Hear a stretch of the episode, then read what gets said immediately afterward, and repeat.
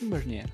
El vernier, o también conocido como pie de rey, es un instrumento de medición que fue diseñado para medir con una gran precisión cualquier tipo de objeto, ya sea que tenga superficies internas, externas y o profundidades.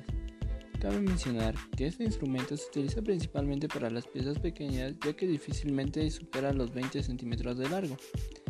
Las partes de un vernier. Debido a que existen diferentes tipos de vernier, podemos encontrar algunas variaciones en cuanto a sus partes ya que algunos pueden tener carátulas o medidores digitales. Estas diferencias son mínimas y no afectan a la estructura principal. A grandes rasgos, este instrumento está construido por dos reglas graduadas, un par de mordazas, un vástigo y un seguro. En cuanto al material, generalmente se construyen con acero inoxidable endurecido, stainless hardened en inglés, debido a que este posee una gran resistencia al desgaste y la deformación. Los tipos de vernier. Existen varios tipos de vernier.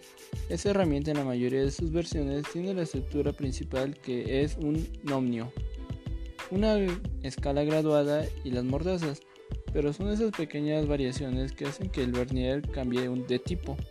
Existen los tipos de vernier que sería como el universal, el de botón, el de carátula, brazo basculante, doble, para zurdos, vernier largo, de profundidad, tipo CM y M con puntas desiguales y digital.